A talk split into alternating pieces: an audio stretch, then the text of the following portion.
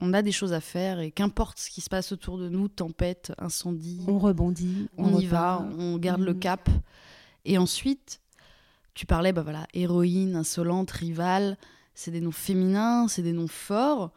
Ça aussi pour la symbolique, simplement de se dire on est dans un milieu qui est relativement connoté masculin avec tout un tas d'attributs, bah, c'est presque un pied de nez. On n'a pas envie d'aller dans l'écueil des bières à jeu de mots parce que c'est pas notre truc. Mhm. Par contre, on est là pour casser un peu quelques codes si on peut, et ça c'est chouette. Et le dernier truc quand même, c'est qu'on aime les histoires en fait. Vous écoutez Irrésistible, le podcast qui met en lumière les femmes Bierissima. Je suis Elisabeth Pierre, fondatrice de l'Académie Bierissima, auteure et éditrice de la revue Bières aimées. J'ai créé le cercle Bierissima pour mettre en lien ces femmes remarquables qui entreprennent dans des univers très variés sur les territoires francophones. Là où je vous emmène, je vous propose de rencontrer mon invitée. Elle s'appelle Clara Villers, brasseuse. Elle est cofondatrice avec Alex Duchman, son compagnon de la brasserie Duchman, à Chaumont-en-Vexin, dans l'Oise. Elle est également co-créatrice de l'école de brasserie de Chaumont. J'ai le plaisir d'accueillir Clara Villers, rencontre avec une jeune femme lumineuse.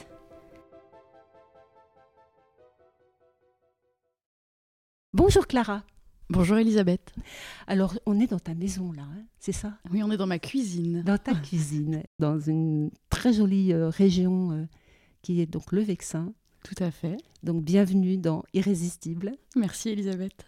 Alors, je te propose, euh, j'ai envie de te partager déjà la façon dont nous nous sommes rencontrés, parce que cette rencontre, elle est assez récente finalement. hein. Alors, juste pour les auditeurs, rappeler que la première fois où j'ai entendu parler de toi, c'était euh, au- début du confinement du mois de mars euh, 2020, 2020 donc début du, des- du premier confinement Ouais. euh, euh, en 2020. Euh, c'est la première fois que j'entendais parler de toi et, et ces deux, deux mots qui m'ont qui m'ont frappé, qui étaient associés à, à cette jeune femme euh, lumineuse sur la vidéo, euh, euh, c'est les deux termes bonne vivante qui m'ont frappé particulièrement. Alors je me souviens, c'était euh, tu étais en interview. Et tu expliquais euh, la façon dont tu avais organisé cette, euh, cette euh, opération, on va dire, des, bons des bons vivants du Vexin. Et ce qui m'avait frappé, c'est la façon dont tu étais tellement investi sur ce territoire, cette façon de, cette énergie, cette capacité d'entraîner les gens derrière toi, ça m'avait absolument touchée. Et c'est ce qui m'a amené à te proposer d'être ma première invitée. Voilà.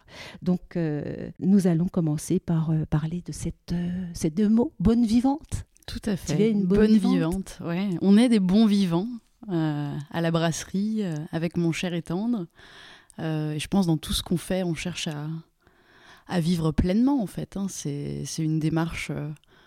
alors pour vous resituer un peu, parce qu'on ne se connaît pas, mais on est brasseur, effectivement, dans le Vexin.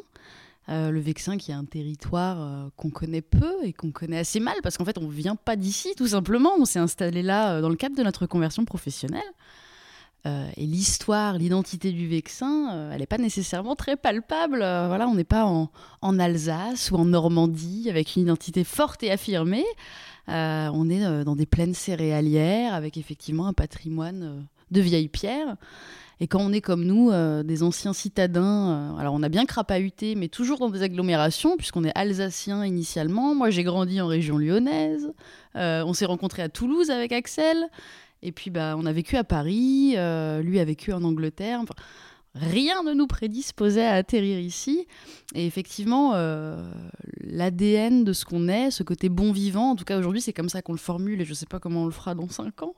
Mais c'est avant tout parce que tout ce qu'on fait ici, que ce soit autour de la bière ou de- du reste de notre vie, c'est une pulsion de vie, pour la faire simple. Et je, je rebondis sur ce que tu as dit tout à l'heure, vous êtes tous les deux alsaciens, ce qui est quand Oui. même euh, important à souligner aussi, même si vous avez Ouais. tous les deux eu des cheminements euh, et des voyages et des parcours différents, Tout à qui ont fait que vous vous êtes retrouvés, effectivement, vous êtes euh, rencontrés à Toulouse. ça? Exactement, oui, Mm. tout à fait. Ok, et Strasbourgeois, Colmarien, vous êtes de où d'Alsace alors? Alors Axel est colmarien, clairement, même s'il a vécu un peu à Strasbourg. Euh, moi, je suis née à Mulhouse Mhm. et on a déménagé, ma famille a déménagé, j'avais deux ans. Donc de l'Alsace, je retire surtout euh, des goûts prononcés pour euh, la charcuterie, euh, les bonnes bouffes et les jolis paysages. Et c'est déjà pas mal. Donc bonne vivante. bah, a priori, je crois que ça se recoupe. Est-ce que tu peux nous parler justement de cette opération euh, Moi, ce qui m'avait frappé, c'était tu préparais les commandes, tu étais, tu, regroupais des producteurs euh, euh, justement du Vexin, des producteurs locaux que tu avais regroupés dans, dans, le, petit jardin qui est derrière ta brasserie. ça m'avait vraiment frappé cette, cette effervescence de capacité de, mobiliser des gens autour de toi, des producteurs, donc euh, des producteurs locaux. Il y avait des fromagers. Tu peux nous en parler un petit ah bah peu Avec grand plaisir. Ça date, euh, on fête les un an aujourd'hui hein, du confinement. ça semble pourtant une éternité.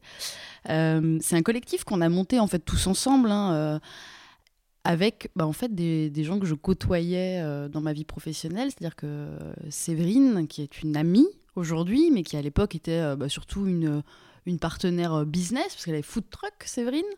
Euh, on, a, on a rapidement, on s'est bougé, je crois, au bout de 3-4 jours après le confinement, et on a fait appel en fait bah, aux gens à la fois qu'on appréciait, avec lesquels on travaillait, c'est-à-dire un fromager euh, dans une petite ville non loin de chez nous, un producteur maraîcher bio, un caviste. Et puis rapidement, on a commencé à intégrer un maximum de personnes dont on appréciait les valeurs, dont on appréciait les produits, mais surtout dans l'idée de faire un collectif, en fait, de se dire, bah, si déjà on galère et nous sommes en guerre, euh, je reviendrai pas là-dessus, mais... Tu mettais des guillemets d'ailleurs sur ces mots. oui, je fais des R guillemets. tout à fait. Bah oui, parce que l'état de siège, euh, moi j'étais dans une pulsion de résistance et ça c'est aussi vachement dû à mon histoire familiale. Euh, mais oui, moi on me demande d'être en résistance et de faire la guerre, je me dis bah oui, et puis après, ben, 12 mois se sont passés et on tire d'autres leçons aujourd'hui. J'ai pas envie d'être cynique maintenant là avec toi parce qu'il y a mhm. plein de belles choses qui se sont tissées. Je préfère me concentrer là-dessus. Bien sûr. Et ça continue du coup, les bons vivants? Euh, Ça continue sous une autre forme. C'est-à-dire qu'à partir du mhm. déconfinement, on a lancé des apéros. Euh, et donc là, on avance. Vous entendez Ninkasi boire de l'eau. Donc on fait un petit On fera une petite pause. C'est pas grave. Voilà. C'est pas grave. L'apéro des bons vivants vous est présenté par le chien qui boit. On reprend. Donc l'histoire des bons vivants, c'est pas une histoire statique, c'est une histoire qui continue, qui se transforme, Exactement. qui évolue. Ouais, tout à fait, bah, parce que l'année qu'on a vécue a énormément évolué.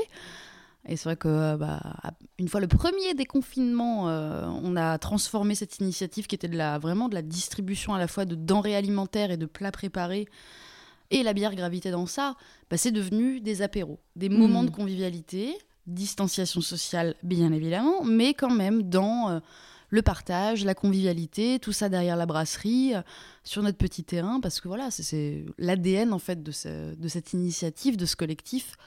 C'était la solidarité, le partage, et en fait, bah voilà, être ensemble. Donc c'était assez logique d'en faire euh, quelque chose comme ça. Et aujourd'hui, malheureusement, ça a perdu un peu de sa substance dans le sens où ben, il y a un moment simplement les, individus et les énergies s'essoufflent un peu et, là on arrive. Euh, c'était tellement d'énergie, je, me souviens de ces images de livraison euh, euh, partout, des kilomètres. Mm. Des, préparations de commandes, enfin des, prises de commandes. Tout à fait. Bah, c'était des prises de commandes. Alors progressivement, on a réussi à lancer un site web pour se faciliter la vie, mais les premières semaines avec Séverine, moi je prenais les commandes sur tous les canaux digitaux, que ce soit du téléphone ou de la messagerie instantanée, je retranscrivais ça dans un Excel et je gérais euh, jusqu'à 80 commandes avec un catalogue euh, d'une trentaine de produits. Donc oui, j'y passais mes journées, mais en même temps, entre guillemets, on avait que ça à faire. Enfin, j'en ai pas profité. J'ai pas profité de mon jardin à cette époque-là, hein, si tu veux. J'étais dans l'action, euh, à me noyer, à me déverser là-dedans. Et je pense que, en fait, j'en avais besoin. J'avais besoin incroyablement de me sentir utile. Voilà, il y avait ce besoin effectivement viscéral que tu avais d'être utile euh, dans ta communauté, sur ton territoire en fait, hein, c'est ça, ah avoir un, sens sur euh, sa présence euh, mm. sur le territoire. Et aujourd'hui, même si les, bons, les bons vivants du Vexin ont évolué sous forme d'apéro, comme tu mm. dis, ou d'autres déclinaisons à venir dans le futur, bien sûr, il reste que l'esprit est là, hein, l'esprit de la solidarité, du partage, de la convivialité, de la proximité, mm. des producteurs locaux. Voilà, tout ce qu'on aime. Euh. Exactement. En fait, on se rend compte qu'aujourd'hui, on a créé une communauté de gens qui nous suivent et qui veulent euh, échanger entre eux et avec nous, hein, parce qu'on n'est pas euh, non plus au centre de tout ça. Mais en fait, quelle que soit la forme que ça prendra demain, moi je me dis, il faut être très libre. Bah, il y a des gens qui sont simplement curieux et qui ont envie de faire quelques bornes et venir participer à ces créations un peu protéiformes mmh. et Et justement, pas forcément euh, bien pensé, bien positionné, bien marketé, en fait, mais euh, juste euh, des initiatives, des pulsions de vie comme ça sur le territoire qui donnent envie de se regrouper. Bien sûr. En ce moment, on en a tous Ouais. particulièrement On en a envie. Vraiment. Et Besoin. besoin, aussi. Ok. Alors j'ai envie, euh, dans, dans cette euh, conversation que nous partageons euh, au coin du feu, puisqu'on Mhm. précise que nous sommes au coin du feu, la, hum, les noms de tes bières, les noms de tes quatre bières m'ont particulièrement euh, touché aussi, sans savoir quoi que ce soit de, Mhm. toi, de toi. Donc je vais les, les repréciser euh, à nos auditeurs. Euh, C'est héroïne, insolente, rivale et soif de vie.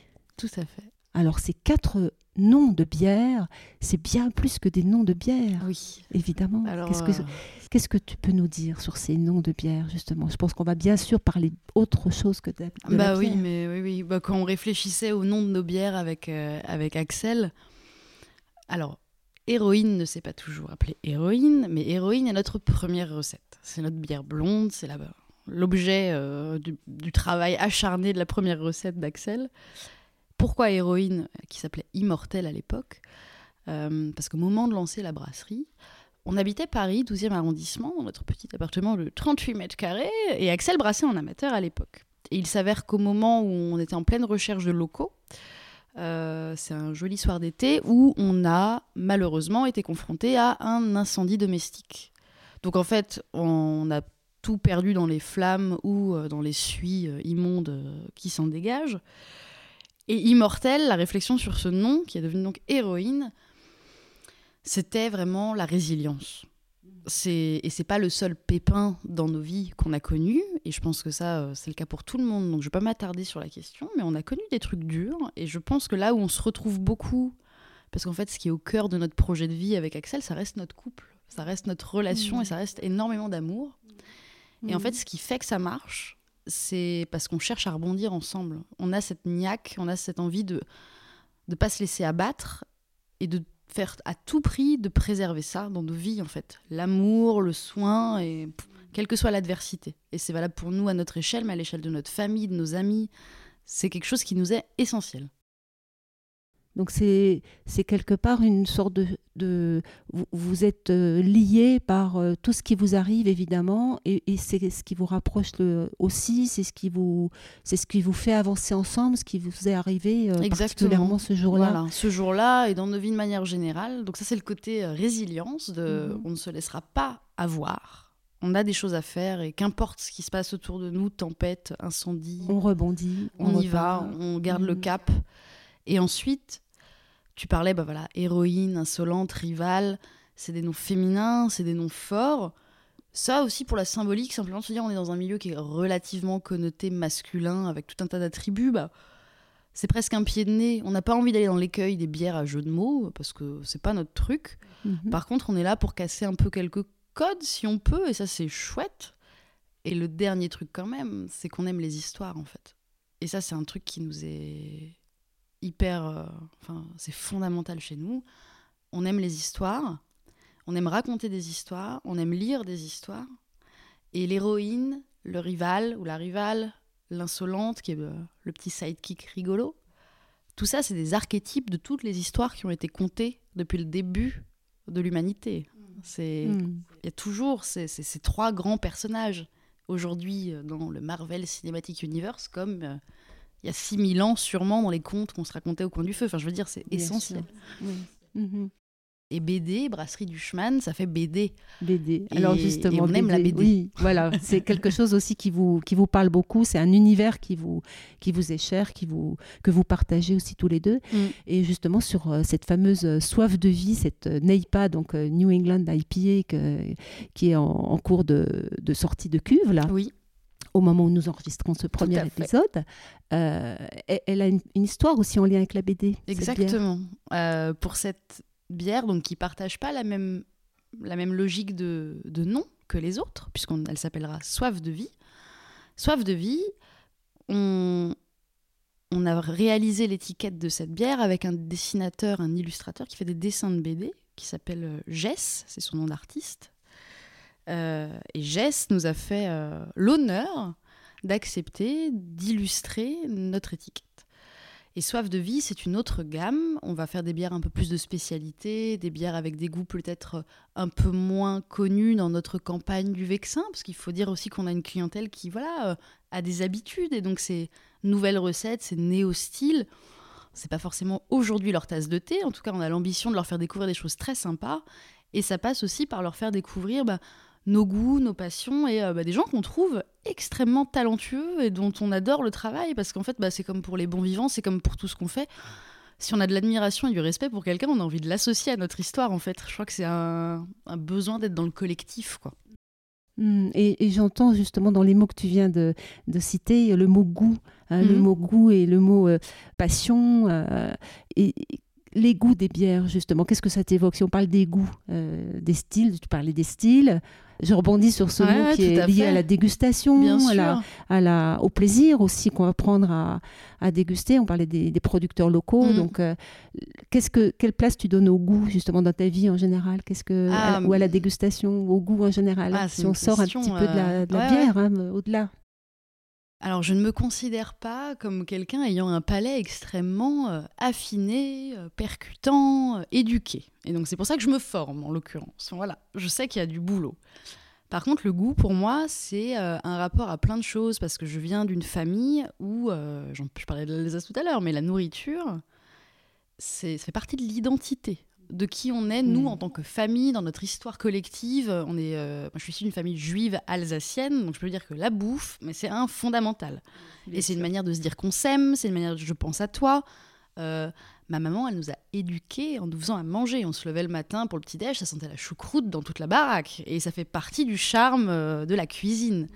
Maintenant, je suis fumeuse. j'ai pas un palais de fou furieux, j'en ai bien conscience. Par contre, pour moi, le goût, au-delà du ressenti et de tout ce que j'apprends, identifier, mettre des mots, c'est aussi bah, ce besoin de transmettre et de partager. Et, pour moi, c'est extrêmement lié la sensation et l'intention, en fait. J'ai du mal à l'exprimer, mais je pense que c'est il y a quelque chose de l'ordre de la transmission, quoi.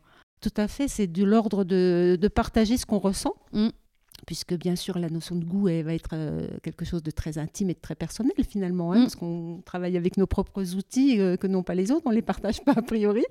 Et donc effectivement, euh, partager ce qu'on ressent en termes de dans l'activité de dégustation, c'est un, c'est une immense joie, un terrain de jeu incroyable, mm. quels que soient les, les supports. Donc en l'occurrence la bière là, mais mm. tous les, tout, tu parlais de choucroute évidemment, tous les, les bons plaisirs et et, tu parlais aussi de goût, euh, comme quoi tu n'étais pas forcément très, euh, très experte, on va dire. Mmh. Il y a un cheminement qui est... Le, goût, c'est une histoire de vie. Hein. On retrouve ce mot vie également sur cette, euh, sur cette notion de goût. Hein. On n'a on a jamais fini d'étudier le goût et de se, de se, passionner pour le goût, de cheminer sur le territoire du goût. Ah jamais. Et le goût change. Ça n'arrête jamais. On évolue constamment. Le goût, notre goût évolue avec nos, nos, ce qu'on vit, avec ce qu'on ah, avec ce qu'on ce qu'on partage, avec ce qu'on euh, ce qu'on a comme bon et mauvais moments, euh, Clairement, il y a des goûts sur lesquels on... où on est, bien sûr. Oui, et puis il y, a des, il y a des découvertes, il y a des goûts qui vont être associés à des découvertes, à des lieux, à des voyages. Il y a des choses dont on va se dégoûter à force de les consommer. Il y a des goûts qu'on va acquérir. L'amertume, pour moi, ça a été une super découverte avec la bière, en fait. Fantastique. On découvre qu'il y a des amertumes, plein d'amers, évidemment. Et ça, mais c'est un terrain de jeu et d'exploration super. L'acidité aussi, ça reste très neuf pour moi, tout ça, en termes d'apprentissage. Donc oui, et, puis, euh, il y a des choses physiologiques de... Euh, demain, on fait un enfant ou il nous arrive un accident, le goût n'est pas le même. Typiquement, en ce moment, le sujet d'actualité, la Covid, le Covid, et ben voilà, demain on fait comment pour euh, travailler ou pour vivre et pour partager quand on n'a plus l'odorat et le goût? Moi c'est un truc, c'est un sujet d'angoisse aujourd'hui. C'est ça, ouais. c'est une... Euh, un contexte tout à fait particulier mm. là, mais c'est bien d'en parler. On a parlé de moments clés dans ta vie. Euh, comment tu vois, comment tu te vois dans quelques années Si je te parle de l'avenir, là, on mm. était dans le moment très présent mm. et dans, dans ce qu'on partage aujourd'hui. Mais est-ce que est-ce que tu as une vision de toi dans 5 ans, dans 10 ans? Très, très flou. Je me projette, euh, je me projette très peu. Je crois que le seul projet très concret qu'on a, c'est de faire des enfants, puisque on a la trentaine et qu'on a envie de fonder une famille. C'est un sacré beau projet. Voilà, en soi, c'est assez angoissant comme très, ça. Très concret. Voilà, très concret. C'est un impact. Hein, énormément de bonheur en général. j'allais dire énormément de boulot. Je suis la quatrième d'une fratrie. Mm. Tous mes frères et sœurs ont des enfants, donc je vois l'impact et la joie, hein, mais l'impact. Et euh, voilà, on réfléchit quand même, mais on va se lancer. Euh, à part ça, j'espère simplement que dans cinq ans, j'aurai euh, autant la niaque, l'envie de me lever le matin et l'impression de faire quelque chose d'utile. Je pense que c'est des attentes que j'ai assez basiques, mais je la, vie nous réservant tellement de surprises, c'est bien de se mettre des exigences plutôt sur les valeurs, en fait. Comme ça, on est à peu près sûr de les respecter. Voilà, c'est ça, c'est ce qui va faire le plus, le plus sens pour toi, dans, Mm. aussi bien dans le moment présent que dans ce sur quoi tu te projettes. C'est ce, qui, à quoi tu attaches de l'importance finalement. hein. Ah ouais, clairement. Et c'est ce qui fait que tu dégages cette énergie et que tu trouves l'énergie d'ailleurs. Et que tu projettes cette énergie en fait. Vraiment, je la projette peut-être plus que je ne l'ai. je me sens très fatiguée, mais, euh, mais j'ai bien conscience que je peux euh, renvoyer beaucoup d'énergie. Je Mhm. sais pas trop à quoi c'est dû, mais c'est chouette, en tout cas. à toi. Bon, bah, voilà. Voilà. Donc je pense qu'on est un petit peu sur le mot de la fin là, mais comment on peut te retrouver, Clara? Comment est-ce qu'on, comment est-ce qu'on peut, où est-ce qu'on peut te retrouver? Donc sur les réseaux sociaux, sur ton site, tu peux nous donner un petit peu de. Bah, la meilleure manière de me retrouver, c'est de venir nous voir à la brasserie. mais euh, faites Ah des oui. autorisations. Euh, mais je pense que c'est la Donc, chose. dans, un, dans un futur euh, plus ou moins Voilà. lointain, en tout cas qu'on espère le plus proche possible. Exactement. C'est un lieu de vie. Ouais. C'est un lieu de vie euh, qui vous ressemble, De plus hein, en plus. avec une magnifique fresque Mm. où le mot joie est écrit en lettres détachées Mhm. euh, sur des couleurs euh, vives, lumineuses. Ouais, grâce à un artiste simplement fabuleux qui s'appelle Seb Toussaint, qui a eu. Mais vraiment, bah, le- on a le bonheur de l'avoir reçu pendant une semaine pour qu'il nous relook un local qu'on a acheté et qui nous ressemblait pas. Et qui, a... qui est venu sans cahier des charges, à part le fait de faire quelque chose qui lui ressemble et qui soit spontané, parce qu'on s'identifiait énormément à son travail. Et ensuite, euh, alors je mets ma casquette de commercial pendant quelques secondes euh, pour vous dire que, alors déjà, bah, on, a la chance d'être accompagné par pas mal de distributeurs locaux vers chez nous, donc euh, n'hésitez pas à nous contacter, soit sur notre site web, soit nos réseaux sociaux pour savoir où nous trouver localement. Et puis après, bah, nécessairement, on a développé euh, du click and collect, du drive, mais aussi euh, des expéditions en- en- avec de la commande en ligne sur notre site web. Donc on est en train de déployer tout ça, mais en tout cas, voilà, il y a si vous souhaitez goûter nos bières, on trouvera forcément une manière de les faire parvenir euh, sur vos tables et dans vos verres. Voilà. Et tu es également facilement joignable, bien sûr, euh, Tout à fait. via les réseaux sociaux. les réseaux, même le téléphone. Donc euh, l'adresse du site internet, tu peux la rappeler? Bah oui, c'est brasserie-duchman, D-U-C-H-M-A-2-N, comme sur- Superman mais avec deux N, point .com. Eh bien, merci beaucoup, encore sincèrement, euh, Clara, pour euh, vraiment ces moments partagés, hein, cette euh, ouverture, cette énergie, encore une fois, ces moments clés que tu nous as partagés, c'est ton, ton histoire aussi et Mhm. celle d'Axel. Et on se donne rendez-vous donc dans ce lieu de vie, on donne rendez-vous à tous nos auditeurs dans ce lieu de vie sur des moments à partager. Exactement. de Vous êtes toujours les bienvenus Et chez de nous. vivants. Voilà, pour vivre euh, de beaux moments. Merci infiniment, Merci Elisabeth. à toi, Clara. J'espère que vous avez aimé cette conversation. Je vous remercie par avance de vous abonner surtout et de noter cet épisode. Vous serez ainsi informé des prochaines conversations avec des femmes remarquables de tous horizons et de tout pays. Merci par avance et à très bientôt sur Irrésistible.